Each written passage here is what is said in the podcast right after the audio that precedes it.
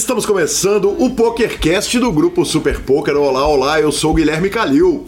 Olá, eu sou o Marcelo Lanza. E direto da WSOP, chegamos com Christian Souza, parte 2. Lembrando, claro, o PokerCast é trazido a você pela Pay for Fun e pela SX Poker. Perguntas, participações, sugestões, promoções e comentários. O nosso e-mail é pokercash.gruposuperpoker.com.br, Instagram e Twitter, arroba Guicalil e arroba Lanzamaia. Nosso telefone é 31 9518 9609 e vamos direto para as notícias. Diretamente de Las Vegas, vovô, vovô, vovô, WSOP pegando fogo, trave doidíssima, doidíssima essa semana, anteontem, para falar a verdade, que trave doída, como merece. Mas conta para nós. Falaremos disso, mas antes vamos falar da mesa final do Tawan Naves, sexta colocação no evento número 3, mil dólares Mystery Bounty, um field simplesmente gigantesco. Ele uh, forrou 198.320 dólares, sem contar os bounties, professor Marcelo Lanza. Vale lembrar que ele pegou vários bounties, um deles foi de 25 mil dólares. E o field total que ele bateu para chegar foi de 18.188 pessoas. É isso mesmo, Marcelo Lanza. Foram 18 mil jogadores 18 mil atletas da mente jogando Mystery Bout, é isso? É isso, é isso. De mil dólares, vale lembrar, o grande campeão foi o Tyler Brown. Lembrando que tivemos uma presença de jogador de Super High Roller na reta final. Dan Sheck ficou com a sétima colocação. Também no Mystery Bounty, Lanzinho, jogador brasileiro, porém muito desconhecido, que é o Patrick Liang, é, puxou um dos dois bounties de um milhão de dólares, senhor. O... Rapaz, que, que momento, hein? Que momento. Que momento! Ele mora fora do, do, Brasil há muito tempo, saiu do Brasil em 98 para os Estados Unidos, conheceu o poker aqui nos Estados Unidos e mora em Taiwan. E, cara, de qualquer forma, nota bounty de um milhão para o Brasil, afinal de contas, é de lá que ele, é, é de lá que ele saiu. Daí. Filho, a, a, nacionalidade dele é canária. Nasceu em terras canarinhas. Não tem conversa. Anota um milhão de dólares de prize pro Brasil. Ah, os haters piram. Exatamente, Lanzinha. E aí a gente vai para nossa segunda notícia mais relevante da semana que eu passei aqui na Série Mundial, que foi a segunda colocação de Felipe Mojave Ramos. 735 entradas num buy de 5 mil dólares e Felipe Ramos fez o heads up com Jeremy Ayer e acabou ficando com a segunda colocação. Segunda colocação rendeu a ele 401.460 dólares. Claro, né, Lanzinho? Eu assisti grande parte dessa mesa final. O lendário Mojavão está aqui conhecendo Las Vegas com o filho, o pai do Moja. O nome dele é Rosalvo. Tive lá com ele, cara, é, é, é, sensacional, né? A gente vê de onde que veio a gentileza do Mano Moja. O, o pai dele também, um doce, um cara sensacional. Foi a primeira vez que a gente teve a torcida fazendo aquele caos de tsunami, teve caixinha de som prestes a ser recolhida na reta final, teve torcedor bêbado querendo dar problema, não chegou a dar problema é, e ele acaba sendo eliminado com um cooler cruel. Aí a gente sai do, do factual e vão para aquela parte de análise. Um mega resultado, 400 mil dólares. Ele deu uma entrevista fantástica para o querido Alan. Pode-se dizer que ele chorou na entrevista ali, ou quase. E, e, tem duas coisas, né? A primeira é enaltecer o mega resultado e o mega torneio que ele fez. E a segunda, a questão de merecimento, Lanzinha. Eu passo a palavra para você. Cara, assim, sem querer de forma nenhuma, e de forma nenhuma mesmo, desmerecer a belíssima mesa final do Tauan, torci para ele. Igual torço para qualquer brazuca, qualquer canária que tiver lá. Mas a do Mojave é diferente, né?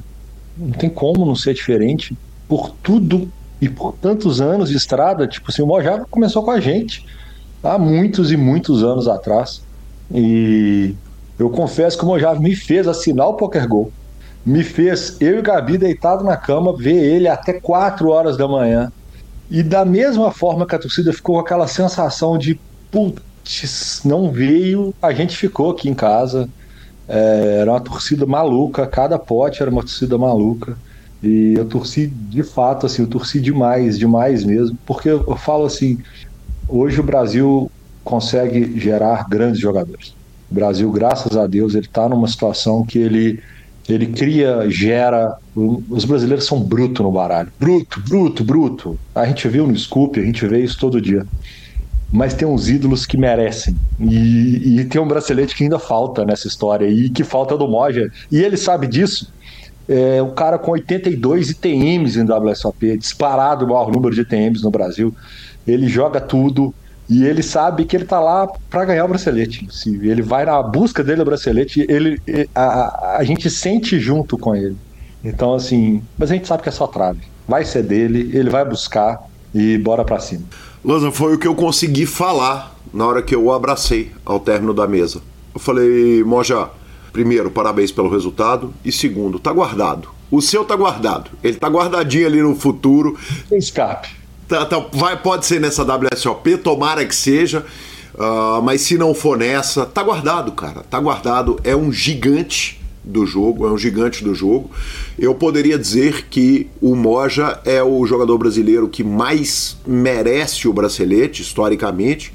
Mas o Moja é um dos jogadores, e, e, ele conta com, com grande companhia nesse hall, né? Grandes jogadores não têm bracelete da WSOP no mundo, e o Moja, eu não, não, posso dizer que ele é apenas o jogador brasileiro que mais merece o bracelete. Ele é um dos jogadores do mundo que não tem bracelete que mais é, merece. E deixo aqui os parabéns e a nossa torcida. Justíssimo. Justíssima homenagem. E vai vir. Não começou a bater. Bateu trave, vai começar a vir bracelete. Pode segurar que vai começar a vir bracelete. Lanzinha, às vezes eu tento não ser repetitivo, mas não, não dá para não ser nesse caso, né, cara? A gente lembra do professor Vanderlei Luxemburgo falando que tem que frequentar a zona de cima da tabela. Se tem alguém que vem frequentando a zona de cima da tabela, é Felipe Mojave Ramos. Exatamente. Vai buscar. Lanzinha, tivemos também bracelete pro Nick Schulman, cravou o 1.500 Seven Card Stand, a cravada deu a ele 110.800 dólares, numa mesa casca grossíssima. Tinha John Monette, Sean Deeb na reta final. Ele me deu entrevista um dia antes da, do Brasil. Regulou, regulou. Eu ia falar isso, regulou. Ele deu entrevista antes, cravou, não tem conversa. E aí ele foi super gentil, deu a entrevista depois também, as duas entrevistas, ele exaltou o Brasil, ambas curtinhas ali, estão no, no feed do grupo Super Poker. Tivemos um feito magnífico do Chad Everslade, Uh, eu não sei se é assim que fala o nome dele, não. Vou admitir a ignorância aqui, mas de qualquer forma o jogador cravou os dois torneios de Dealer Choice com 20 jogos diferentes da WSOP e o cara já no começo de série, né? Não tivemos nem. Estamos agora chegando no final do 14 evento nesse PokerCast e ele cravou os dois magníficos, sensacional. O, o prêmio somado nos dois triunfos foi de 450 mil dólares. Entende da modalidade, né? Claramente. Entende um pouquinho da, da modalidade. modalidade. São 20 modalidades, professor. Mede um plural nessa frase, senhor. É, exatamente. Entende das modalidades. Entende desse joguinho catrupe, viu? O rapaz tá voando. Voando, voando. O evento número 8, 25K Heads Up No Limit Hold'em, teve como campeão o Terence Kuhn, mas o segundo colocado foi ninguém menos que Doug Polk. Uh, na, na outra semifinal ali, na, perderam as semifinais Christopher Brewer, o Chris Brewer e o Sean Winter. Não tinha como esperar nada diferente, foi um torneio gigante e esse é legal demais de estar tá lá rodando no entorno, né? Do evento, porque só, só nomes gigantescos Tivemos um ITM brasileiro importante, a Samara Alexandre, que tá aqui também, cara, que doce de ser humano, que pessoa fantástica. Fez reta final num field de 6.085 entradas, ficou com a 29 colocação para 10.921 dólares. Parabéns, Samara. Pot Limit Omaha Deep Stack, teve ouvinte do PokerCast, meu querido Marcelo Lanza. Teve ouvinte do PokerCast na 46 colocação, Daniel Zuazo, que mora aqui nos Estados Unidos.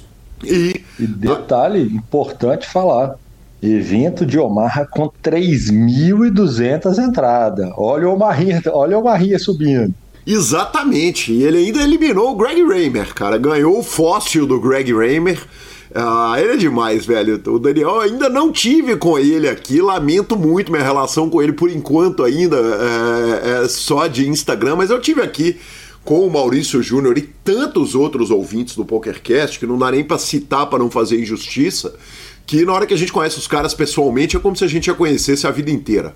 Vovô, lembrando que o evento 15 vai rolar hoje a mesa final o evento 15, que teu field teve 2.454 entradas com buy-in de 1.500 dólares, nós temos simplesmente Rafael Reis na segunda colocação e Gabriel Scholler na terceira colocação. Tem dois brazucas no FT, oito atletas.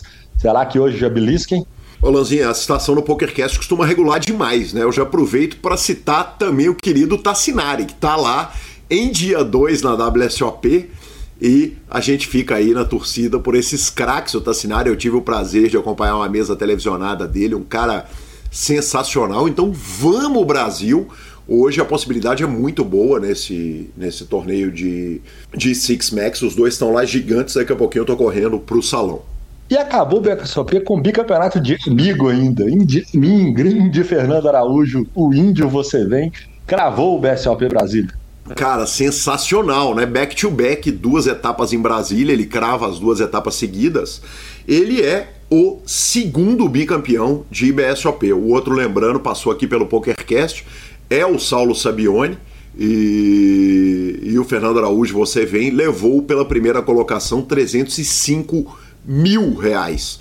O segundo colocado foi Roberto Garcia, levou 186,700 e Caroline da Pousa ficou com a terceira colocação, R$ 133.500. Vou aproveitar aqui o espaço para agradecer ao Flávio Del Valle, que fez a transmissão desses eventos. Não fazia sentido eu fazê-los daqui de Las Vegas, né? A gente está aqui fazendo material e o Del assumiu os microfones com muito brilho, mas não é só isso que vem do BSOP não, né, professor Marcelo Lanza? Não é só isso não. O BSOP Brasília teve inúmeros resultados muito bacanas, né? Nosso querido amigo Gabriel Pensador cravou o startup, né? Cara, demais, né? Demais. É, 651 inscrições. Pensador levou 51.500 reais. Eu vou avisar o seguinte: ele já está convidado para o PokerCast. Então não vai demorar a sair a entrevista com ele. E o que esse homem tem feito, né, com a, com a vida cheia de turnês, lançando disco, o que ele tem feito no poker não é brincadeira, não, professor. Tá amassando, CPH, BSOP, ele tá chegando, viu? Segura o homem. Que homem maravilhoso. Tivemos também vitória da Cleide Sobrinho, ela venceu o Super 500. Uh, ah, meu querido José Heraldo Rádio, PokerCast regula, Lanzinha. Entrevistei o Radiola. Tá louco. Entrevistei o Radiola, ele vai lá, crava o 8 Game Mixed, fez três mesas finais no BSOP Brasília. Enfim, parabéns, BSOP, por mais uma etapa gloriosa eu vi a transmissão da mesa final, que estava o, o, nosso querido Del Valle com aquele bigode maravilhoso, maravilhoso, e o Caio Braz na transmissão. É, eu queria falar uma coisa que é o seguinte: eu acompanhei a mesa final quase toda. A Gabi estava torcendo muito para a Carolina da Pousa, que ficou em terceiro. É uma menina jogadora do Forbet. Ela tinha parado um tempo, parece, voltou, então ela não é tão conhecida no, no, no cenário. A menina joga o jogo, eu me considero pro índio, porque além de tudo ele é meu amigo pessoal, né? O indião é de casa, jogador de cartola comigo. E oh, vou falar uma coisa pra vocês, viu? Ô turminha, tem uns caboquinhos que se mandar prender é pouca coisa, tá?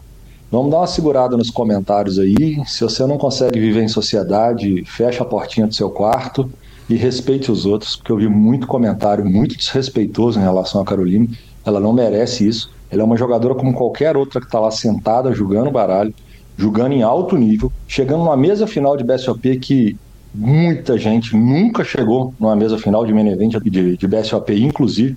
E eu acho que o mínimo que a gente precisa de ter em pleno 2023 é respeito com os outros.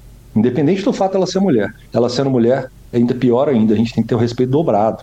Então, vamos dar uma segurada aí. Eu vi bobagem demais, eu tive muita vontade de fazer falar um monte de bobagem ali para algumas pessoas, mas em respeito à transmissão do meu querido Del Valle e do meu querido Caio Braz, eu me abstive e não fiquei feliz de ter me abstido disso, mas fica aqui a dica para todo mundo. Lanzinha, com a grande vantagem, né, cara? O banho eterno vai de voadora em quem faz esse tipo de coisa. Então, especialmente um dos comentários que foi extremamente desrespeitoso, eu recebi o print e uh, a pessoa, evidentemente, estará banida eternamente das transmissões do grupo Super Poker. Bem puxado. É, é assim que nós devemos tratar esse tipo de pessoa. Tirando o fato do Calilton morrendo em Vegas, tivemos 10 milhões Suprema. E, cara, a gente acorda com a notícia do Atim, amigo nosso, Bel, Belzotti, cravou 10 milhões da Suprema. Cara, Otto Rolim é o nome do gigante. Ele bateu simplesmente 7.308 entradas. Faturou a premiação Diet de 1.030.718 reais, nesse caso aí, reais. Cara, como merece, né, velho? Um cara que, que há muito tempo tá na luta, há muito tempo tá no grind, além de ser um cara a boa praça não é a palavra, não. É, é, é, um cara sensacional, um cara do nosso coração. É demais acompanhar a cravada de main event da Suprema uh, chegando na mão de um jogador que é do grind, que é um cara sensacional, um cara de ouro e com a conta Rei da Praça 7, ele forrou pesado. Meus parabéns. Bem puxado, bem puxado. Fiquei feliz demais na hora que eu vi que era ele. Peguei TM. Ah, peguei TMzinho lá. No, que homem! 10 milhões. Peguei, peguei, arrumei um troquinho lá, peguei TM e, e um eventaço, cara. Arrecadou quase 12 milhões de reais o evento. Parabéns a todos os envolvidos e bem puxado, muito bem puxado. E por último, Lanza, a notícia importante, um update do nosso querido Rodrigo Garrido. Ele saiu da UTI, tá no quarto de hospital logo, logo, claro, vai estar no game com a gente e demais, né? Receber essas notícias foi uma melhora que uh, aparentemente foi surpreendente pela velocidade da melhora dele. Ele já mandou áudio uh, em grupo que participo, já mandou, já mandou foto em grupo que eu participo e bom demais saber que ele tá bem, tá inteiro e vamos que vamos, Garridão. Ah, turma do PokerCast viu a fotinha lá. Tava lá no grupão do PokerCast, tava a fotinha do Garrido. E a conta boa, nessa hora vai bater as dele. Agora é só segura. Já bateu, agora segura e vamos para cima. Maravilhoso, maravilhoso. Vamos, claro, para a nossa entrevista, mas não sem antes falarmos da Pay for Fun, a sua carteira digital com cartão de crédito pré-pago, o melhor método de pagamento que troca fichas ali entre mais de 400 sites de poker e sites de aposta esportiva com um atendimento fora de série 24 horas por dia, atendimento pessoal no chat. Então, crie a sua conta na Pay for Fun e melhor, crie pelo link do PokerCast, porque você nos ajuda fazendo isso e você vai ter o melhor serviço de fichas que atende praticamente a todos os sites. Vamos que vamos e vamos para a entrevista com Cris Souza, parte 2. Uma história importante é o seguinte: você falou que a cachorrinha tinha maus tratos, mas eu recebi de alguns amigos, inclusive do Rafa, que a cachorrinha gosta de morder e que chegou a malandro apavorado na sua casa e você soltava ela para pegar a turma. Ai, não, não. É porque essa é outra cachorra, Calil. Essa ah, época eu, eu é, já era, era um pouco antes, assim. Enfim, eu não acabei não comentando, mas o Rafa, o Caio e aí tinha outro amigo que é o Zuno.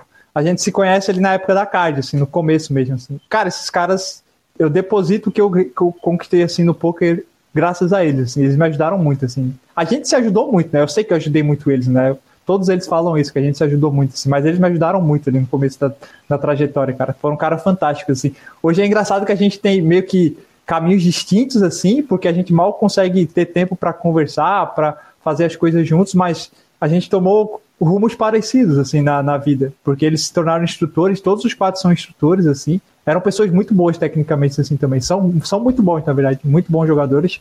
A gente se afastou um pouco por, cara, questão de demanda mesmo. Mas pro Invest Open Millions a gente foi, né? Cara, chegamos lá, a gente ficou junto lá, conversamos, resenhamos. Mas o Rafa, cara, teve uma época que foi uma época boa, assim, da, da minha carreira, assim, e eu, eu queria conhecer muito o Rafa, porque eu, o Caio e o Zuno, ele, a gente é de Santa Catarina. Então a gente já. Se a gente quisesse se ver, a gente combinava aqui, eles moram um pouquinho afastados, mas é uma hora de carro daqui, então se eu quisesse conhecer eles assim, a gente ia. Mas o Rafa morava em São Paulo. E aí eu lembro que teve uma época de um aniversário meu, é, que eu falei, Rafa, eu vou pagar a tua passagem e você vai vir para cá, você vai conhecer Santa Catarina aqui, vai passar um tempo aí com nós. E, e aí o Rafa veio, eu paguei a passagem dele, ele veio. E, cara, foi muito da hora, assim. O Rafa é um cara muito parceiro, muito gente boa. A gente, pô, ficou uma semana juntos aí.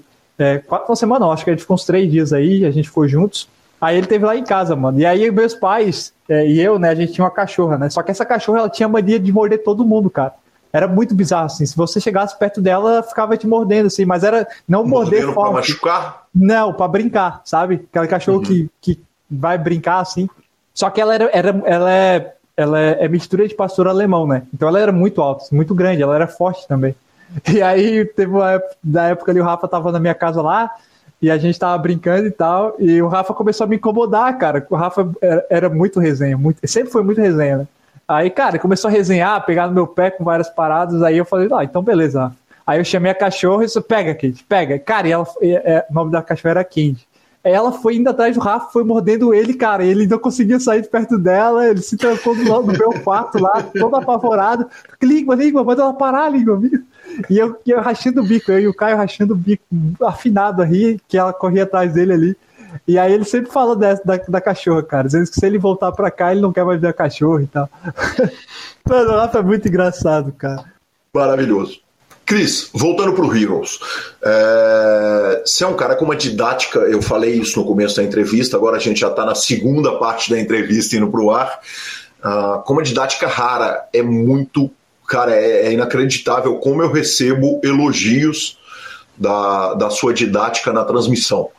A formação para educação física ajudou, quer dizer, de onde que veio essa didática do Cris para ter a facilidade de passar o que está passando na cabeça dele para o que a pessoa do outro lado precisa ouvir? Cara, eu acho que é um, é combo de, de, acontecimentos, assim. Eu sempre gostei muito de estudar, né, Calil? Então, cara, eu fui apaixonado por estudar, eu adorava estudar.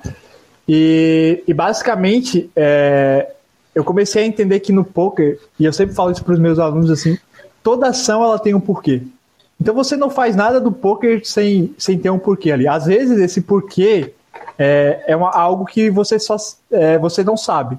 Eu vejo muitos jogadores só replicando é, o que o instrutor mandou fazer, né? Então, pô, o instrutor mandou lá você CBtar 66% do pote, você CBeta. Se ele mandou você meter, é, um terço, você CBeta.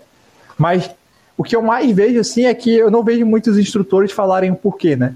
E, cara, eu entendo isso porque, principalmente, tem muitos jogadores que não se conseguem entender os propósitos, assim, os porquês sabe? Porque às vezes são coisas ou contraintuitivas ou difíceis de entendimento também, sabe? Porque poker ele não é uma coisa tão exata assim, ah, é por isso, isso, isso. É, os porquês normalmente eles são vários, assim, por cada ação que você toma ali, em cada determinada, determinado cenário, esporte ali. Mas eu já tinha muito claro isso para mim, cara. Principalmente quando surgiu os solvers ali, é, eu sempre tentei é, fuçar muito o porquê, né? Não, não, é, não replicar o que o sobre falava, mas, tipo, entender o porquê. Por que ele faz essa size, né? Por que ele tá se betando essa mão e essa mão não tá, né? Porque essa mão tá checando e essa mão tá betando e são mãos que tem o mesmo papel ali, né? Basicamente. E ali eu comecei a entender que, cara, tudo tem um porquê no jogo ali. Toda atuação tem um porquê. Se você folda, tem um porquê. Se você dá cover, tem um porquê. Se você dá raise, tem, tem um porquê ali, sabe? É, toda ação tem um porquê. E dentro da forma que eu comecei a trabalhar assim no jogo, eu comecei, primeiramente para mim, a, a deixar muito claro o porquê das coisas. Então, cara, em grind ali, eu lembro de épocas que quando eu queria jogar muito focado, eu falava os porquês de cada coisa que eu tava fazendo ali. Então, se eu foldava uma mão, eu falava, bom, essa mão é fold por isso, isso e isso. Essa mão é raise por isso, isso e isso. Essa mão acho que é, é, é call por isso, isso e isso. Isso começou a ficar automático para mim. E aí eu acho que nesse ponto eu comecei a também transpassar isso em aula. Né? Então, é, essa forma didática de trabalhar, eu acho que é muito por tentar instigar o porquê das pessoas, né? É, primeiro, falar o porquê, elas entenderem o porquê elas fazem o que fazem no jogo ali, não ser só um clicador de botão e obedecer cegamente o que as pessoas falam. É, eu tento, a gente sempre fala muito no, no time ali, cara, de a importância deles raciocinarem, né? Deles entenderem o processo de raciocínio dentro do jogo, né? Porque se tem cenários que você vai jogar uma mão totalmente diferente de acordo com o seu vilão, sabe? Se você tá jogando é, um vilão, enfrentando um, um, vilão agressivo ali e um vilão passivo, cara, existem spots que você joga totalmente diferente ali contra cada tipo de vilão, sabe? E o que a regra, né, que é passada pro, pro jogador ali, é, se ela for seguida cegamente, uma estratégia, ah, você vai sebetar um terço ali, você provavelmente está deixando com que o jogador fique muito automático e não pense muito, sabe? E aí eu sempre trouxe muito essa didática, tentei sempre trazer essa didática de fazer o jogador pensar. O jogador pensar ao invés de tomar a ação que eu mandei ele tomar ali, é, ou dizer para ele, ó, nesse spot aqui, o estudo CBET lá, você vai CBetar isso e sempre vai fazer isso, isso, isso. Não, eu sempre tentei instigar eles a pensar, ó, vocês vão CBetar tais mãos por causa disso, disso, disso, vocês vão CBetar tais combos por causa disso, disso, tais combos vocês vão checar por causa disso. E aí, de acordo com o cenário ali, ele vai se adaptando, sabe? Porque ele já aprendeu a raciocinar logicamente, assim. É óbvio que o processo de, de raciocínio lógico ali, é, quando a gente ensina ele é uma coisa e para cada jogador é diferente, né? Tem jogadores que conseguem é, aprender mais tranquilamente, tem jogadores que não conseguem, assim, tem jogadores que têm dificuldade para entender o processo de raciocínio, que acabam é, performando até melhor só obedecendo o que você fala ali, né? Então, se você criar uma regrinha ali para ele para ele saber o que, que ele tem que saber tal ou não, se você usar isso de regra para ele, ele vai se dar muito melhor, assim. Mas isso vai muito para jogador. Mas a minha forma de, de dar aulas é por isso, assim. E ali, eu acho que outro ponto que me fez fazer isso, é, me, fez, me tornou um, um, um instrutor mais técnico, assim, é, e também eu consigo expressar muito bem o que eu estou pensando, foi porque eu sempre tive o hábito de falar em público, assim, cara. Sempre foi, foi comum, assim, para mim. Então, principalmente ali da, da minha juventude para até hoje, assim, eu comecei a muito a falar em público, assim. É, falar para muitas pessoas e eu comecei a, a, a, trabalhar bastante isso. Eu acho que eu ainda sou bem, bem fraco, assim, falando de, de comunicação, assim. Tem coisas que eu, eu erro bastante, assim. É, tenho muito vício de linguagem e tal mas eu consigo, de certa forma, expressar muito bem o que eu penso, assim, sabe? Então eu tento, eu sou, tento ser bem, bem lúdico, assim, para expressar o que, eu, o que eu penso, a forma com que eu estou pensando em cada tipo de spot. É, isso, essa forma, essa facilidade de, de, expressar, de expressão, também acho que vem muito de, de, aí de, outros, de outros cenários, assim, de, de conseguir me expor ali, de falar mais para pessoa, para muitas pessoas assim. Muitas não, né, mas para um grupo de pessoas assim, eu tinha mais facilidade. Então isso não me, me deixa nervoso, né? Que demais, que demais. Você me permita, com a quantidade de elogio que o senhor recebe nas nossas transmissões, é, é, é muito humilde do senhor falar respeito de limitações na fala, ainda que com vícios de linguagem, que quem não, né? Afinal de contas, a gente não está apresentando Jornal Nacional, né? É, é isso, é isso. É. Que demais, que demais. O que, que o Heroes tem de diferente? Quer dizer, quando um, um, um jogador vai procurar um time e te pergunta, cara, por que, que eu devo entrar no Heroes? Uh, qual é a, a, a, resposta? Cara, a gente, no Heroes, dentro, vamos lá, dentro do Heroes, é, a gente tem uma cultura, assim, fantástica, assim, uma cultura que eu me identifico muito, que é meio que se colocar muito no lugar do jogador, cara, e se for preciso, a gente pega na mão do jogador, assim. A gente dá total atenção pro cara ali independente do que, que ele do que, que ele está jogando, se ele já aprendeu muito ou pouco, se ele é um cara que está evoluindo ou não está conseguindo evoluir, cara, a gente tenta ao máximo pegar o, na mão desse cara e, cara, meio que levar ele de mão dadas até ele conseguir caminhar sozinho ali, sabe? É, a gente tem muito isso impregnado na nossa cultura, sabe? É, outras coisas, assim, falando principalmente para jogadores ali que são mais inexperientes, que estão começando a carreira, a gente tem a gente dá muito foco, muita dedicação ali no começo para esses caras. Esses caras vão ter instrutores para eles ali, vão ter pessoas que, em momentos de, de dar os swings ali, momentos, principalmente momentos difíceis, dificuldades ali, vai ter caras que vai estar, tá, de todas as formas, é, vai ter um instrutor que vai estar tá olhando a parte técnica do cara, falando o que, que ele tem que melhorar, é, em que pontos que ele está errando. Vai ter o parte de, de relacionamento humano, do RH, que vai falar com ele, perguntando como é que ele está, o que, que se ele está bem, se tem alguma coisa interferindo o grind dele, se ele está precisando de alguma coisa da parte do time, sabe? Então a gente é muito cauteloso com relação a isso, né? E aí, cara, isso identifica muito o começo da minha carreira, né? Porque de certa forma eu, eu, também fui tratado dessa forma, né? Eu, se, se as pessoas não me tratassem e me pegassem pela mão e falassem, não, continua, vai, vai dar certo. O começo está difícil, mas vai dar certo.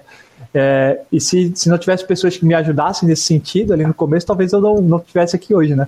E cara, se se for preciso a gente fazer esse esforço com 100 jogadores e apenas 10 deles chegar lá, sabe, já vai ser muito válido pra gente, sabe? Porque a gente já sabe que mudou a história de um jogador, né? A gente tá vendo histórias sendo construídas ali dentro do time lindas, assim, cara. Tem jogadores ali que estão construindo uma história linda, assim. É que começaram, tem jogadores que começaram antes de mim ali, cara, que tem uma história e uma trajetória, estão construindo uma trajetória linda, assim. É, a gente tá, nesse scoop aí, a gente pegou, tipo, tivemos dois títulos, assim, de scoop já, esse, é, nesse scoop, e, cara, é fantástico a forma com, como cada um se trata ali, sabe? É, eu lembro que nas duas cravadas desse scoop agora, é, o jogador estava jogando e tava. E, e, óbvio que o jogador não estava junto, né? Ele estava tava jogando lá, só que tava todo o resto do time no Discord, com a tela, obviamente, não com as cartas reveladas, né? Mas com a cabeça dele ali aberta, compartilhando, e todo mundo no Discord é, gritando, torcendo, pedindo carta quando ia para o call. Cara, era fantástico. Assim, a gente até gravou um vídeo agora do último título que teve ali, que foi do André cara, fantástico, assim, cara, a energia que o time tem, cara, a forma com que a gente se ajuda, cara, é, é fantástico, assim, é, é um ambiente muito propício para isso, sabe? É, tanto que a gente fez um, um, vídeo lá no encontro, assim, cara, e a gente pedia pra, pra galera resumir, assim, o Heroes em uma palavra, a palavra que vai sair era assim, era família, sabe? A gente tem esse sentimento de, de pertencer a, a uma família, assim, todo mundo ser irmão do outro, todo mundo ajudar um ao outro, né? Isso é, é de extrema relevância, assim, e eu acho que esse é o ponto principal, assim, cara. A gente dá total atenção e foco pro jogador ali. A gente quer pegar na mão do jogador o máximo que precisar, assim. A gente está muito atento. A gente tem reuniões semanais e é bizarro, assim. Eu, eu até falo assim que é muito cansativo, mas é prazeroso, porque a gente tem reuniões semanais ali, toda sexta a gente faz reunião e a gente fala de nome por nome, assim. É bizarro, mas a gente fala nome por nome. A gente já tem quase 100 jogadores aí dentro do time e toda semana a gente fala nome por nome ali, falando o que, que pode ser bom, e pode ser melhor para a carreira do cara ali, isso é bem importante. Que demais. Eu tive o prazer de trabalhar também com o Thiago Pirani, com o Gui Rimbano e, e cara, é realmente é um clima inacreditável, né? É, é a, a, impressão que eu tenho de fora, com meu pouco conhecimento, é realmente uma impressão é, rara, assim, de, de, de, de da, da, relação que vocês têm entre vocês e com os outros. E aí tem uma curiosidade que eu não posso não perguntar, que é uma relação do Heroes com o H2. Né? Uh, uh, conta para mim como é que é isso, porque tirar o jogador do online e botar no live é tudo que o time não quer e o Heroes faz o, o inverso, né? É, exatamente. A gente tem a, a, parceria com a, com a H2, né? O, H2 é, é dono do Heroes, né? É, uhum. Eu confesso, Calil, que eu não tive tanto contato com o H2 ainda. É, eu tive lá no BSOP Millions, a gente teve uma reunião lá e tal. Fui muito bem recebido lá. A gente teve uma reunião é, o Breda lá, pessoa sinistra, assim, cara que conhece muito, assim, do, de, do jogo e de, de parte empresarial, assim, também, sabe? Tive, tive, tive bastante aprendizado lá, assim. É, mas eu confesso que eu fico um pouco por fora, assim, desse, desse background, assim, de, de como funciona o H2 com relação ao Heroes, assim, ao Heroes, assim. É, mas, assim, eu posso te garantir que a gente tem um suporte, assim, cara, fantástico, assim, é, é algo que, que eu jamais esperaria ver, assim, é, dentro de um, de um time de pôquer, o, o, o, suporte que a gente tem, sabe? É, a gente tem suporte, assim, cara, bizarros, assim, é, foi, são coisas que eu, que eu não consigo nem, nem mensurar, assim, tanto que o, o H2 já já nos ajudou assim, nos impulsionou também. A gente tem, pô, a gente trabalha com o marketing do H2 lá, os caras fazem fazem chover assim, sabe? Fazem chover com o nosso marketing ali. É, a gente traba eles trabalham muito bem a imagem do Heroes, assim, para mim, ao meu ver. É, eu falo isso muito mais por fora do que por dentro, né? Porque, como Sim. eu te falei, não tô, não tô muito por dentro do background, mas os caras é, fazem um trabalho fantástico, assim, com a imagem do Heroes, assim. É, o Heroes é muito bem visto pela comunidade, assim, é, não só pela forma com que a gente conduz o projeto, porque eu acho que é de extrema relevância, assim, a gente é, é muito atencioso, a gente tem, dá muita ênfase, dá muito, a gente se dedica muito dentro do projeto, sim, é, mas é, realmente é, isso se torna conhecido mais para quem está ali dentro, né? A gente sabe que o time é, é uma família e tal, mas para quem está fora, assim, é difícil você saber como é que é lá dentro, né? Mas eles conseguem transpassar isso muito bem, né? Com os vídeos do Instagram lá, com as, com as fotos, né? Com as publicações é, é, transpassa muito bem como é o nosso ambiente dentro do Heroes, assim, cara, é, é, é, muito, muito bacana, assim, essa parceria que, ele, que a gente faz com ele, e eles, cara, dão um suporte total, eu estou falando do marketing, assim, mas eles dão suporte em diversas áreas, diversas áreas mesmo. Que demais, que demais. Eu não posso deixar de te perguntar, velho. Toda vez que eu tô transmitindo com você, alguém vem te chamar de linguinha. De onde que surge o apelido linguinha, pô? De todos os apelidos que o senhor podia ter. Então, é, quando eu, eu era. Na real, quando eu era pequeno, não, cara. Eu acho que eu tenho essa mania, assim. Não sei se ainda tenho, assim, mas eu tenho uma. uma eu tive, sempre tive essa mania. Basicamente, quando eu vou jogar bola, Calil, é, eu tinha mania, não sei se tenho ainda, confesso que eu tenho dúvidas, eu tinha mania de jogar com a língua para fora, você acredita? Que é um risco enorme, né, inclusive. Não, já, um já, tombo... já sofria com isso aí, já cortei a língua, já mordi a língua num tombo, assim, sangrou e tal. Mas era mania, assim, e aí, cara, quando eu era muito novinho, assim, eu jogava futsal aqui na minha cidade e tal, e tinha um professor chamado Gilmar, assim, é, professor muito, muito engraçado, assim, muito gente boa, assim. É, eu gostava muito dele, assim. Eu lembro dele, assim, da época. Era um professor bem baixinho, bem bravo, assim, mas era muito resenha também. E aí, cara, ele botou linguinha, assim. Ele me via lá correndo. Obviamente, ele não ia conseguir gravar o nome de todos os alunos dele, né? E aí, cara, ele me via lá jogando bola e com a língua pra fora e falou: Isso aí vai ser o linguinha, porque já ficou claro assim. E aí, cara, ficou linguinha e e pegou assim. Todo mundo começou a me chamar de linguinha, linguinha, linguinha. Na época eu ia para a escola, era, era linguinha, todo mundo chamava de linguinha, dificilmente alguém sabia meu nome. E aí ficou linguinha, linguinha, linguinha. E aí, cara, quando eu tive a, a brilhante ideia de quando fui criar o meu, meu primeiro nick no site lá, eu botei linguinha PK, pô. E aí todo mundo do poker também começou a me passar, me conhecer como linguinha, assim. E aí ficou assim. Mas é, é por isso, por essa mania de jogar bola com a língua para fora. Interrompa a entrevista do Chris Souza para falar da Suprema Poker Series. A gente falou do main event da série, mas ela não acabou e ela é milionária do início ao fim. No domingo, dia 11 agora, tem o Ilhão Supremo, buy de 390 reais. Tem satélite rolando até o dia do torneio e quem se inscrever até o final do primeiro nível garante 7 dias de VIP Gold lá no aplicativo. O torneio, já falei, acontece no domingo e é às 4 da tarde. Faça parte da maior série do poker brasileiro e forre bruto na Suprema. Voltamos para Cris Souza. Cris, uh, eu, uh, eu, eu, te perguntei se tinha algum assunto relevante, obviamente acompanho também seu Instagram, e a religião é uma, uma, uma parte essencial da sua vida. Claro que vem história com isso, né? O Caio falou que foi para um aniversário seu, uma festa de família sua. Eles falaram: caramba, cara, vai ter, vai ser uma festa religiosa, oração, não vai ter bebida.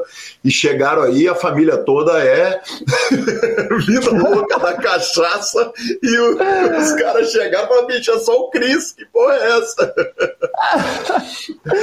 exatamente, mano, exatamente.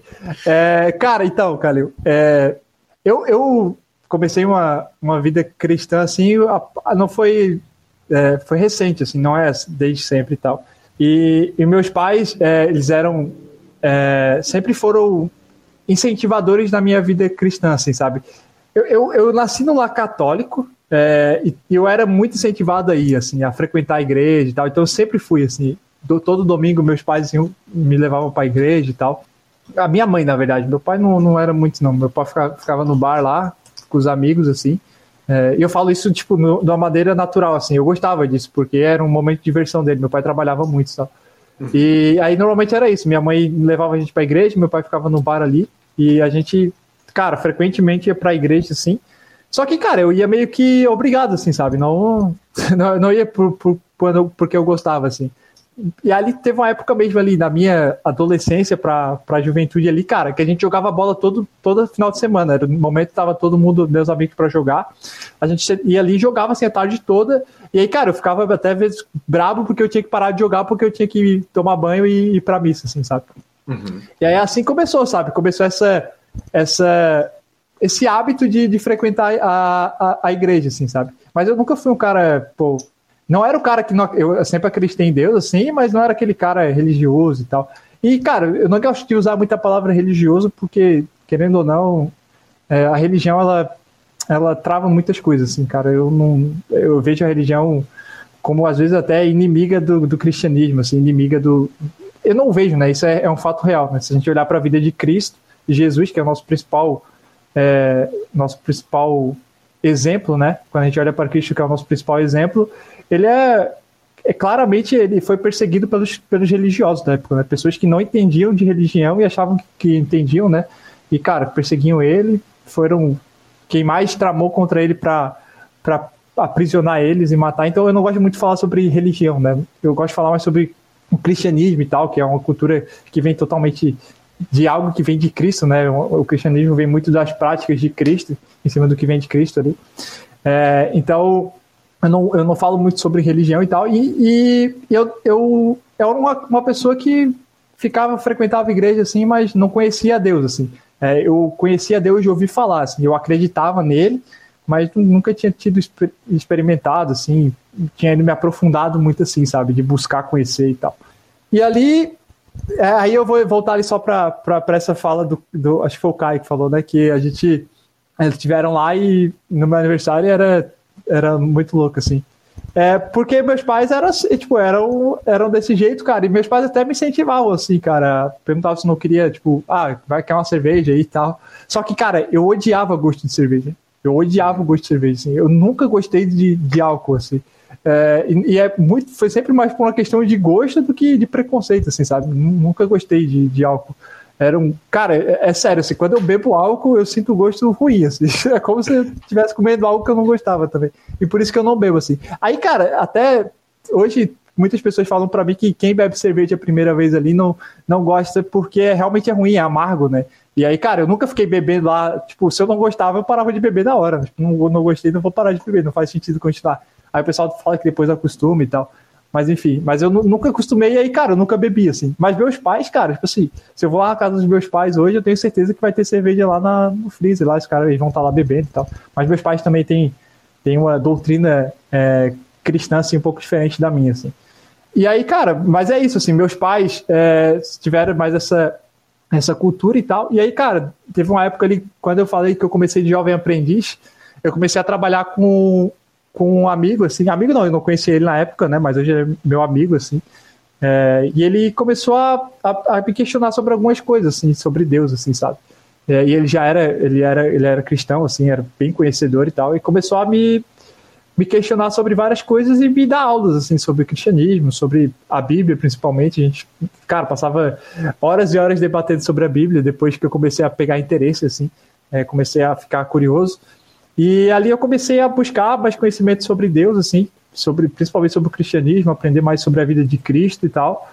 E quando eu comecei ali, é, cara, foi um, um baque assim. É, comecei a ler a Bíblia assim e, cara, basicamente quando eu li assim, a Bíblia falava totalmente e diretamente a mim, sabe? Parecia que era uma voz falando comigo, assim, parecia que aquela, aquela, aquele texto, o texto que eu lia era parecia que era para mim, assim. Muitas coisas assim que eu, eu já tinha tentado ler a Bíblia algumas outras vezes, assim, mas eu não entendia nada, assim, não tinha entendimento e tal. Mas quando eu comecei a ler de novo ali, parecia que, a, que aquelas palavras vinham ao encontro do meu coração, assim, falavam sobre a minha vida, sabe? Que era diretamente para mim aquilo. É, e aí, cara, comecei a me aprofundar mais e mais, e comecei a criar mais gosto, assim. É, é, eu comecei a me apaixonar muito pela leitura da Bíblia, assim, e principalmente conhecer a vida de Jesus, assim. Comecei a me tornar um apaixonado por Jesus, assim. E aí, cara, aí foi, foi o meu o start ali para essa, como você fala, essa vida religiosa, assim, né? Aí eu comecei a, a buscar, comecei a, a frequentar é, outros tipos de, de lugares assim que de religião vamos vamos dizer assim é, que que, me, que eu achava mais parecido com o que a, a Bíblia que eu lia me ensinava sabe é, mas cara enfim eu não gosto por isso que eu não gosto de falar de religião cara porque às vezes as pessoas acham que eu vou estar falando mal de religião e não tem nada a ver né? Tipo pô meus pais são toda a minha família é católica assim eu amo eles a gente está muito bem assim. E a gente fala de Deus assim abertamente um com o outro cara cada um com suas com suas crenças né? Óbvio que é, isso é muito normal, todo mundo tem uma forma de pensar e, cara, tem que respeitar e é isso. E o importante é ter respeito, né? Eu acho que isso é de extrema relevância, independente de religião, credo, em tudo, em todos os, os sentidos a gente tem que respeitar as pessoas. É, e, cara, e aí eu comecei a me encontrar em, em, nessa parte, assim, é, espiritual. Eu comecei a frequentar uma igreja evangélica, é, que, ao meu ver, ela tinha mais princípios bíblicos cristãos ali, né? Que seguia mais os ensinamentos de Cristo, cara. E aquilo ali foi foi o que me levou a, a essa vida religiosa, assim, de, de, de busca, de busca por conhecer a Deus e também de me relacionar com Ele, né? Tipo, às vezes o pessoal não entende, acho que é loucura, mas, cara, realmente é possível se relacionar com Deus. Cris, me conta um negócio. É, houve questionamento pelo fato de você ser jogador de pôquer? Porque, queira ou não queira, se existe um lugar onde ainda o pôquer pode sofrer algum preconceito, é no, no ambiente religioso, né? É, com certeza.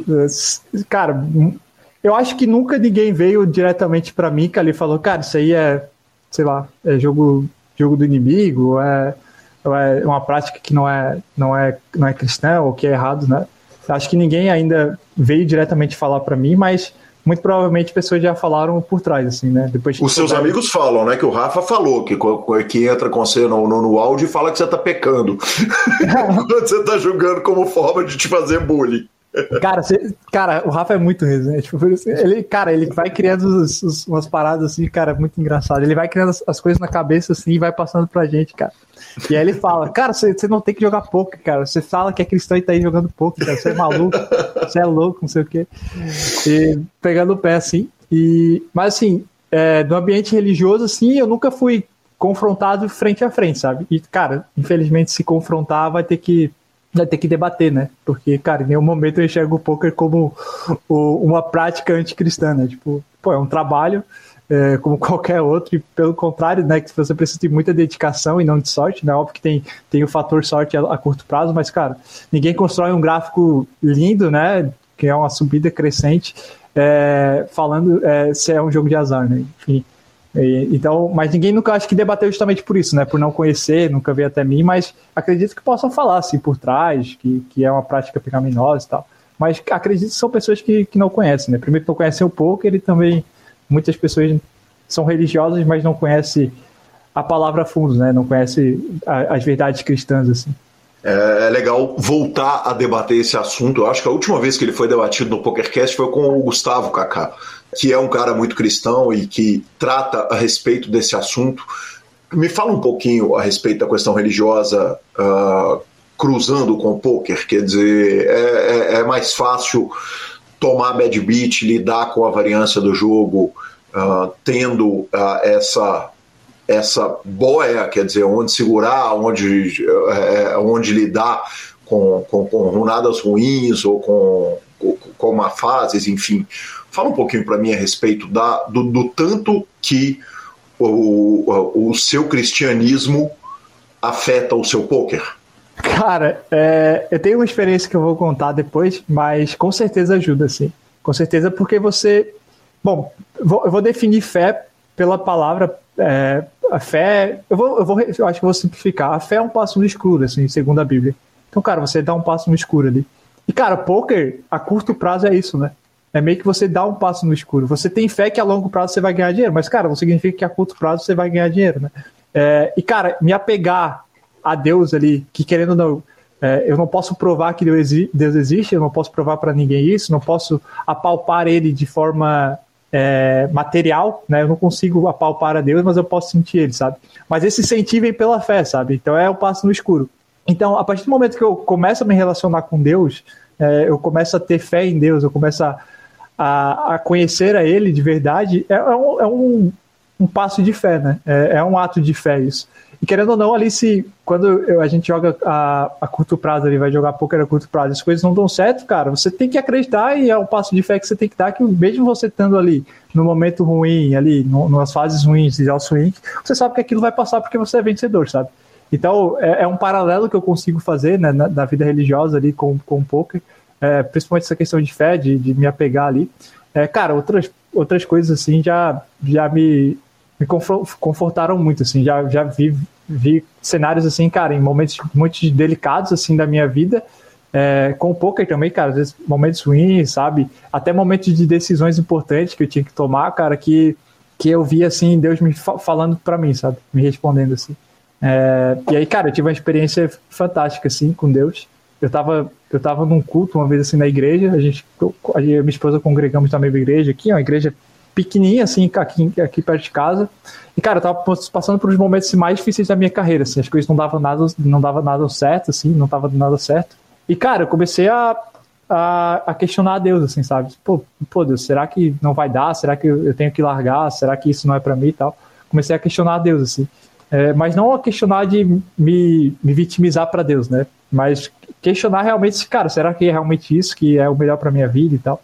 E aí eu tava no culto lá e eu tinha um homem pregando, um homem que ele nunca tinha conversado comigo, não conhecia a minha vida, e aí ele falou assim diretamente para mim, assim, no púlpito lá, ele falou assim, cara, é, eu vejo você, eu, Deus me deu uma imagem, eu vi você jogando a rede ao mar e não pegava nada de peixe. Que é, é, essa era é uma visão de acordo com a passagem bíblica, né? A Bíblia, a Bíblia tem uma passagem que, que fala que Jesus estava andando ali pelo mar e ele viu alguns pescadores que estavam tentando pescar ali e eles estavam pescando a noite toda e não pegaram nada de peixe tal.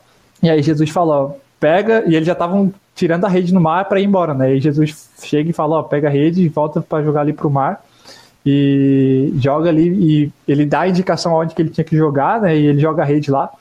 E eles pegam, pegam os peixes, assim, né? Depois tá, tá a noite toda sem pescar nada. E aí ele fala dessas, dessas palavras, né? Mas é, de acordo com a Bíblia, assim, obviamente eu, eu entendi claro, mas eu só tô passando para as pessoas entender, principalmente pessoas que não, não vão, não têm entendimento bíblico, nunca leram, né? E aí Sim. ele fala, ó, eu vejo você jogando a, a, rede ao mar aqui, você não pega nada, não pega nada, e isso aqui já tá há muito tempo. E ele, cara, ele fala da minha vida profissional, sabe? Eu tava na cara, assim, que era vida profissional. Minha esposa uhum. tava do meu lado, é, e eu, eu ouvindo aquilo e ele falando, e ele não tinha como saber aquilo, sabe, Calil? Ele não me conhecia, não sabia que eu jogava poker, ele nunca tinha falado comigo, assim. E, e ele falando aquilo, e eu sentia que, obviamente, foi da parte de Deus aquilo, e ele falou... E aí ele falou, cara, mas continua jogando a rede, porque você vai, vai pescar e vai vir, vai pegar peixe, sabe? Vai, vai, ser, vai ser rede atrás de rede, assim. Ele falou que seria algo próspero, assim, para eu continuar trabalhando e tal. E ali foi uma resposta de Deus, assim, cara, e dentro de um mês, assim, cara, foi aonde eu tive a, a minha melhor fase, assim, do poker. Foi onde as coisas começaram a acontecer, começou a tudo estar certo, sabe? É, aí começaram o swing, né? Aí foi meio que um, um, um aviso de Deus que o swing estava chegando ali e tal. Mas é, foi uma experiência que eu tive, assim, a parte da religião que, que me, me impulsionou na minha carreira como profissional, sabe? Foi, foi, foi Deus, assim, meio, meio falando, ó, não, não para de jogar a tua rede, sabe? Não para de estar ali sentado gritando, jogando, as coisas vão dar errado por um tempo mesmo, é normal.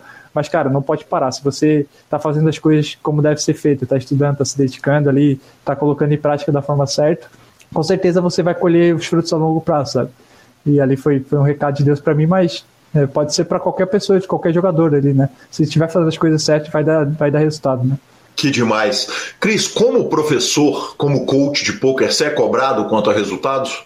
Cara, eu, eu dentro do Heroes, você, vou falar assim, overall, assim, eu não me sinto cobrado de, de, jeito nenhum, assim. Assim, a galera, tipo, eu acho que o, por exemplo, quando eu falo do Heroes, eu falo a instituição, né? As pessoas que estão acima do, uh, comandando o Heroes ali. Eu acho que os, os meus superiores, assim, eles não cobram resultados é, meu, assim. Não, não vão me cobrar com resultados, assim. A curto prazo, né? Óbvio que a longo prazo é necessário e tal. Mas eu não sou cobrado por isso, mas eu acho que eu me cobro por isso, sabe? Principalmente como instrutor. Então, a cobrança que eu tenho é, comigo, hoje sendo instrutor, e a cobrança que eu tenho comigo anteriormente a não ser instrutor, ela é maior, assim. Porque, querendo ou não, eu tenho que ser exemplo, né? Então, pô, eu tenho que mostrar que aquilo que eu ensino para os meus jogadores, eles rendem resultado. Né? Uhum. Ele vai render resultado. Por mais que, cara, por exemplo, eu, tenho, eu tô passando por uma fase, assim, meio ruim de dar o swing agora, é, porém, cara, os nossos alunos estão destruindo, assim, destruindo, assim, é bizarro, assim, estão ganhando muito dinheiro e tá, tá uma fase linda, assim, eu acho que a gente tá tendo o segundo melhor mês da história do Heroes, é, tirando a época da cravada do meio evento de Scoop, né, que a gente teve. Então, uhum. ano passado a gente gravou o evento Scoop e aí, cara, foi um número astronômico, assim, né? Mas é, a gente tá tendo, querendo, é o melhor mês, assim, né? É, de, de, regularidade, assim, é o melhor mês que a gente tá tendo esse ano no Heroes, assim. Então, por mais que não seja um, um mês, um mês ou uma época boa minha, assim, eu vejo que o que eu tô passando para os meus alunos está surtindo efeito, sabe? Então, tá tendo resultado. Mas mesmo assim eu me cobro muito, assim, de estar tá mostrando o resultado, o meu resultado, né? Mostrando que eu também dou resultado com aquilo que eu entrego para eles, porque é como a validação daquilo que eu passo, né? Se eu estou ensinando eles ali a jogar poker, se eu estou é, passando uma estratégia nova para eles aplicar, ela tem que surtir efeitos, né? Tem que funcionar. Então, é, acho que o que vai responder isso é os resultados, né? Então, é de extrema importância isso. Resultado é importante, sim. É, mas eu não sou cobrado, eu acho que eu não sou cobrado, assim, principalmente a curto prazo pelo Heroes, assim, pelos meus é, superiores, como eu falei. mas existe uma cobrança pessoal, assim, eu acho que todo instrutor tem um pouco disso, assim, não sei se é só eu que tenho isso, mas acredito que todo instrutor ele quer se cobrar ali para demonstrar resultado, para para validar um pouco daquilo que ele tem passado, né, de, de conteúdo, de aulas e tudo mais. Cris, você tem uma relação com o número 13, tá no seu Instagram, tá, tem, tem outras referências. É, por que 13? Cara, 13 é porque eu nasci no dia 13 de agosto. E aí eu comecei a usar 13 para tudo quanto é tipo de nick. Porque quando eu botava lá linguinha, por exemplo, sei lá, na real linguinha não tem 13, né? Mas tipo, sempre que eu botava o meu nome ou algum nick lá normal, ele não ia. Aí eu botava, ah, vou botar 13, que é um número fácil de eu gravar e deixar registrado ali, né? Que demais, que fantástico. Cris, a gente vai caminhando para a reta final da entrevista. Aliás, que conversa fantástica, mas teve mais uma falhinha que o senhor tomou e, e, eu não vou deixar passar batido, né? Obviamente eu não vou não vou desperdiçar a com o amigo. Quantos anos você tem, Cris? Qual a sua idade? Eu tenho 24 anos. Quer dizer, com 24 anos, o malandro tá tomando xingada da esposa porque quer jogar Counter-Strike? ah, cara, esses caras não tem limite, pô. Aqui, aqui tem limite, né, pô? Óbvio que não sou eu quem coloca o limite, é a minha esposa que bota o limite. Se deixasse, eu também tava com eles. Mas não dá, pô, os caras. Pô, o pessoal vai ali e não sabe parar, pô. A gente pega a sexta-feira ali. Eu, eu, normalmente pego só a sexta pra jogar e ali é duas horinhas ali na tarde e depois eu já tomo bronca da mulher dizendo que é pra ficar com ela, sabe? Não, é momento de ficar comigo e sair desse jogo, tá ligado? E aí os, os caras começam, sei lá, duas horas da tarde, quatro horas da tarde e vão até uma hora da manhã, duas horas da manhã. Aí eu falo que eu já tô velho para isso, né? Eu já sou um homem casado, já tô velho para isso, meu corpo já não aguenta mais, minhas costas já estão doídas e tal. É, apesar da idade, eu acho que eu já pareço um velho, assim. Os caras vivem falando em aula lá, já devem achar que eu sou um velho ranzinza, né? Falando, não, o Cris é um velho ranzinza lá que não, não joga, não faz nada e tal. Maravilhoso. A paternidade está nos planos, Cris? Tá, com certeza tá. Eu acho que um futuro um pouco a médio prazo ainda, assim. Com certeza eu quero me tornar pai, assim. A minha esposa temos com certeza essa, esse desejo, é um sonho nosso, é, mas a gente pretende ainda é, conquistar alguns objetivos pessoais de cada um e também de casal, assim, sabe? A gente, a gente sabe que, querendo ou não, é, vendo por experiências de outras pessoas assim próximas, que o filho ele te limita algumas coisas, sabe? Então, cara, eu quero, quando me tornar pai, eu quero estar 100% presente e tal, é, quero, quero estar sempre é, cuidando ali, tá junto com a minha esposa. Tá óbvio que vou trabalhar, vou fazer tudo como tenho feito, sabe? Mas eu quero ser bem presente e também não quero ter que deixar de fazer coisas também, é, é, realizar sonhos meus e da, da minha esposa é, por, por ser pai, assim, sabe? Então acho que existe tempo para tudo ali. A, a Bíblia é um, é um, versículo bíblico, né? Que existe um tempo determinado para cada coisa. Então acho que tem um tempo ali, vai ter um tempo da nossa, é, das nossas vidas ali que vão ser próprios para ser se tornar pai, assim, mãe. Mas por enquanto vou seguir trabalhando bastante. Ainda tem muita coisa que eu quero realizar como jogador, como instrutor, como pessoa também. Quero conhecer lugares que a gente tem planos, assim, é, viajar. E aí depois a gente quer ficar mais sossegado e aí cuidar dos filhos mesmo. Maravilhoso. A galera do supermercado tem noção do sucesso do Cris hoje? Cara, acho que não. Acho que não, assim não sou muito conhecido na cidade, eu sempre fui o cara mais low profile, assim. Então a pessoa não, não me conhece muito. Mas acho que ah, deve um ou outro assim saber, sabe? Acho que eu tenho amigos que sabem, assim, principalmente da época de escola, assim, é, que realmente sabem que eu consegui, hoje eu vivo do jogo e tal, que eu consegui alcançar resultados importantes, assim. Mas overall, acho que o pessoal do supermercado em si ali, porque normalmente o supermercado é aquele, aquela mãe de família que tá lá no caixa, né? É, Sim. O, e ainda mais no interior do sul do Brasil, né? exatamente, exatamente.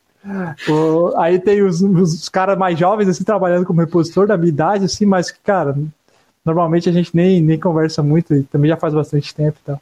Mas, cara, não, não tenho muito essa ideia, não, cara, mas pode ter. Vai me, provavelmente eu me surpreendo, né? Tem pessoas que vão assistir, por exemplo, podcast e trabalhou comigo lá e sabe que eu trabalhava lá com ele no supermercado e tudo mais. Que demais, cara. Eu preciso agradecer, claro, ao João, Caio, Lucas, ao Serginho, ao Rafa, que ajudaram pra caramba na construção dessa pauta, mas especialmente a você, Cris. Eu sei que atender a, a gente em meio de série, né, atender a imprensa em meio de série é, é uma coisa que, que, que a pessoa tem que ser muito especial para se dispor né, é, a, a, fazer. Eu te agradeço demais, agradeço pela franqueza, pela generosidade nas respostas todas e pela conversa incrível, cara, pelas quase duas horas incríveis que eu tive aqui. Muito obrigado, que honra falar com você. Rapaz, Calil, eu que agradeço, sempre uma honra estar conversando com você. Conheci você nas transmissões lá, foi, foi onde abriu as portas aí para a gente estar conversando hoje. Mas é isso, cara, foi um prazer enorme. Que bom poder compartilhar um pouco da minha trajetória. Já tinha te falado lá e vou voltar a repetir que era um sonho estar aqui. É, hoje é um sonho que está se realizando. É, espero voltar futuramente aí com, com outras outras formas de pensar, com mais bagagem, né, para agregar as outras pessoas. Mas, cara, um prazerzão, prazer mesmo estar aqui. Muito obrigado pela oportunidade de, de estar me expondo aí, que as pessoas possam conhecer a, a minha história aí. Muito obrigado. Que homem sensacional. Muito obrigado a você. Valeu, um abraço. Marcelo Lanza, que homem é Cris Souza, cara. Que cara sensacional, final da segunda parte. Que entrevista demais, hein? Demais, demais, demais. Muito bacana. Muito obrigado pela participação no PokerCast, por ter liberado um tempo pra gente. Foi bacana demais. Bacana demais. Em plena série, né? Ele me deu essa entrevista. Importante a gente dizer. Lanzinha, a gente vai direto para as nossas redes sociais. Vamos falar um pouquinho. Deixa eu falar um pouquinho aqui da WSOP, cara, das minhas experiências pessoais é, e de coisas. Deus me perdoe, é isso que a gente quer ouvir. Você está como correspondente internacional hoje ao senhor. Você tem que falar, ué. Cara, começa com a foto que eu postei no meu Instagram. Eu peguei o Phil Helmut pegando uma caixinha de Gatorade para levar para a salinha dele. Ele tem uma sala lá na, na, na WSOP. Não vai ter. Não vai ter. Daquele e, tamanho. E ele deu azar. Falou que a sala é liberada da... para quem tem mais de 12 braceletes, tá? Só para quem tem mais de 12 tem direito à sala. Exatamente, exatamente. Aí o que que acontece, cara? O, o Helmut foi entrando na salinha dele, passou um cara com a caixa de Gatorade, com várias caixas de Gatorade. Ele catou uma caixa de, de, de, de Gatorades azuis e foi levando. Na hora que eu vi ele pegando a parada, é, eu arranquei o celular, abri a câmera, virei para ele e falei assim: Ô Helmut, está ajudando o funcionário do hotel? Ele parou, olhou, fez pose para a foto. E o que eu tenho visto de Phil Helmut é muito diferente do que ele tem mostra, do que ele mostra em câmera, viu, professor? Tá tirando foto com fã, cara, um doce com todo mundo, pelo menos até agora. Pode ser que o Poker Brett saia, né, em algum momento, mas até agora, cara, só tenho visto ele uh, sendo gentil com as pessoas que o abordam e demais, viu? Justiça seja feita. Você não ouve nenhum caso do, do Phil Helmut fora das mesas sendo deselegante. Você não ouve isso. Às vezes pode ser um personagem dele mesmo ali. Ali ele se permite ser aquele personagem. E personagem é longo, né? Tem muitos anos de personagem. Talvez tenha estado. É muitos anos. Mas no geral, você não ouve o Phil Helmut fora, fora da, do, do, dos panos se envolvendo em confusão, assim, se envolvendo em polêmica, sendo deselegante, sendo desrespeitoso. Você não vê esse tipo de coisa. Normalmente você vê ele sendo exatamente isso na mesa. Então, pode ser um puta cara bacana que na hora que entra na mesa ele dá uma transtornada, né? Demais, cara. Demais, Lanzinha. É, eu vou, vou, vou, contar para o senhor, né, Lanzinha? Você sabe que no ritmo de transmissão a gente fica no Subway mesmo, né? Paga nós Subway, comendo aquela pizza do, do onde dá e tal. E aí eu recebo um convite que já virou tradição, né? Já virou tradição. O Marco Sheida, o Chacal, que foi entrevistado aqui pelo PokerCast, eu estava passando pelo salão, uh, não tinha nenhum compromisso marcado na hora, ele virou e falou: vem almoçar comigo. Aí né? É o aí dia. bem. É, aí é o dia que a imprensa forra, né? Porque aquele sub, porque o, o subway é logo ali, né? Você desceu a escadinha ali do Rochu, você chega, tem um subway, tem um negocinho de pizza, que inclusive eu comia muito mais pizza ali. E aí o senhor forrou. Não, ó, deixa eu te falar. Primeiro vão, vão no subway. O subway de fora do Horseshoe, que tá mais ou menos a mesma distância, ter aquele copo de 138 litros de refrigerante com free refill enquanto o dia durar, tá? Então já tô te avisando. Não, mas tudo bem, mas o problema é que fora do horseshoe, na hora que você põe o pé para fora, é, você é impactado por 63 graus, graus Celsius diretamente na sua fuça. O sub interno do horseshoe, você tá no ar-condicionado descendo e andando, entendeu? tem essa vantagem. Ô Lanzinha, deixa eu te contar. Agora, dia 6 do 8 de 2023, não tá mal não, viu? Eu fiz muita matéria lá no centro, matérias que sairão no YouTube e no Instagram do grupo Super Poker, e eu definitivamente não posso reclamar da temperatura. É duro andar 15 minutos em Las Vegas? É. Mas o Subway tá a 5 minutinhos, cara, e, e, e, o free refill da Coca Zero, você sabe que pega esse, esse homem que é o maior é. bebedor de Coca Zero do mundo. Aliás, me lembrou de um caso que eu pedi uma Coca-Cola aqui num lugar onde não tinha refil. A pessoa que me atendeu trouxe um copo que era 98% gelo e 2% de Coca Zero. Eu fiquei indignado, cara. Depois eu parei, pensei e falei, cara, mas é muito mais difícil botar o gelo em Las Vegas do que botar Coca-Cola. Ele se mantém em temperatura congelada, né? Cara, eu, eu vou te falar, eu, eu, eu, eu achei que no final das contas eu saí no lucro de ganhar mais gelo do que Coca-Cola, tá? Justo. Justo. E Lanzinha, por fim, cara, vou te falar, é... a comunidade brasileira aqui em Las Vegas tá demais, tem muito jogador aqui, muito jogador, já passamos de 50 assim, com muita tranquilidade, eu não vou chutar número aqui não. E, e, é legal demais, cara, tá nos salões e o carinho e a torcida, realmente nota 10. E fecho aqui então a nossa passagem por Vegas. Tivemos também uma mensagem do Maxwell Marinho e também do Eduardo Sá. Vamos começar com o áudio do Eduardo Sá. E tô correndo aqui, cara, aí eu vi, tô ouvindo o teu último podcast, né, que eu não tinha ouvido ainda. Aí você falou Yuri Marteloto. não sei se alguém já te falou isso já antes, mas na galera, quando você começa lá o, no início do podcast falando de Las Vegas, você fala, tá aqui todo mundo, Yuri Marteloto. Misturou o nome dos dois. Valeu, cara. É isso, Lanzinha, é isso. O Maxwell perguntou se Gustavo, se o Yuri Mastelotto é irmão do Gustavo Mastelotto. Eu tenho que pedir desculpa, né, variância. cara? Cãibra mental. Não, variância. Variância. Variância. É, a cãibra mental é o seguinte: eu tô gravando de manhã aqui em Las Vegas, trabalhando 16 horas por dia gravando de manhã. Então esse tipo de coisa pode acontecer. Essa semana talvez seja a última que eu gravo daqui de Las Vegas. Na quinta-feira eu volto para Carolina do Norte. Talvez a gente já grave lá da Carolina do Norte, mas cãibras mentais ocorrem. Obrigado aí ao querido Maxwell Marinho e ao Eduardo Sá que fizeram bullying comigo, merecido, totalmente merecido. E o Renan Detros falou o seguinte: Calil, você podia criar um PokerCast com as 10 melhores histórias da WSOP. É uma ideia. Quem sabe pensaremos. É uma ideia. É uma ideia. História tem. História tem. Bora de finalização? Superpoker.com.br é mais que poker, é super poker, raba de clubes, a guia de clubes do Brasil, onde jogar a agenda diária de torneios no YouTube, transmissões ao vivo dos maiores torneios de poker do mundo, análises técnicas, programas de humor e entrevistas icônicas. Mibilisca.com, cobertura mão a mão de torneios pelo Brasil e pelo mundo, e na Twitch, o trabalho do querido Alan Ferreira e as melhores transmissões. Dica cultural.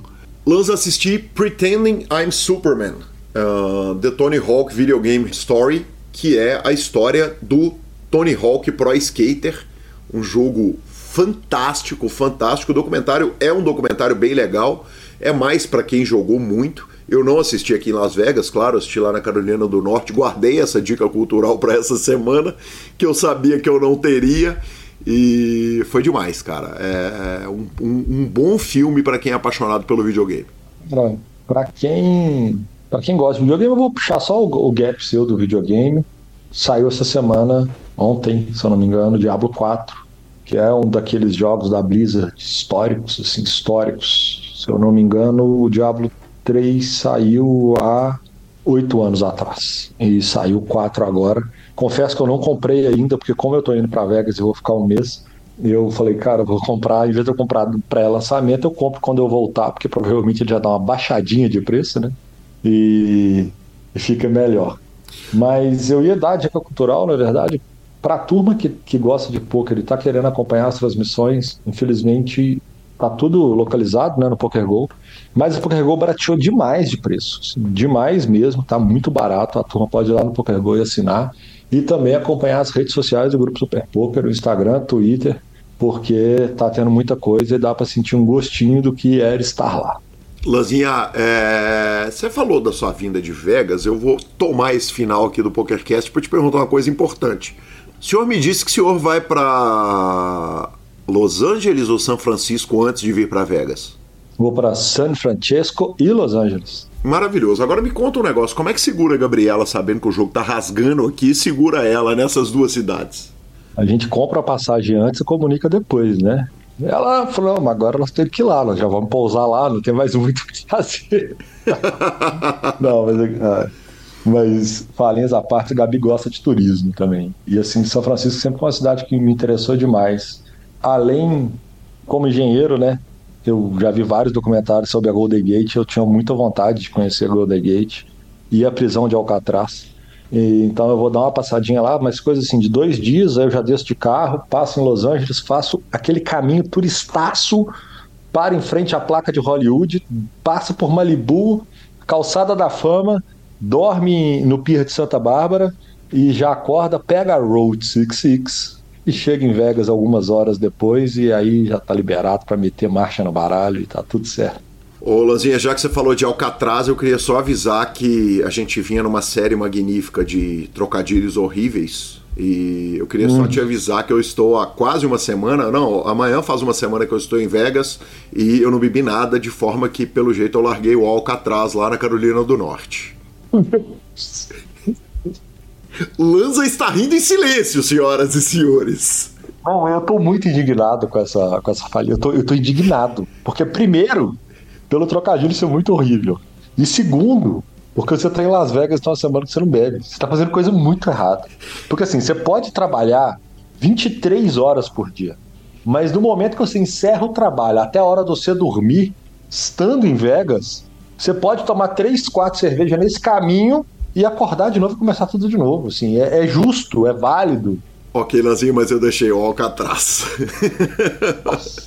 Gente, fecha minha conta mais uma vez. Dessa vez foram duas coxinhas e uma Coca-Cola. Muito abraço a todos.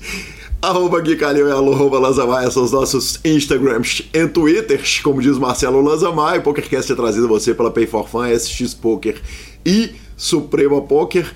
Estamos no Spotify, Deezer, YouTube, Amazon Music, Podcast Players, nos indique, nos dê 5 estrelas, especialmente no Spotify e no iTunes. E a edição é do maravilhoso Rodolfo Vidal, que a gente deixa o desejo de melhora para ele. Rodolfo tá com Covid, mas vai ficar zero logo logo.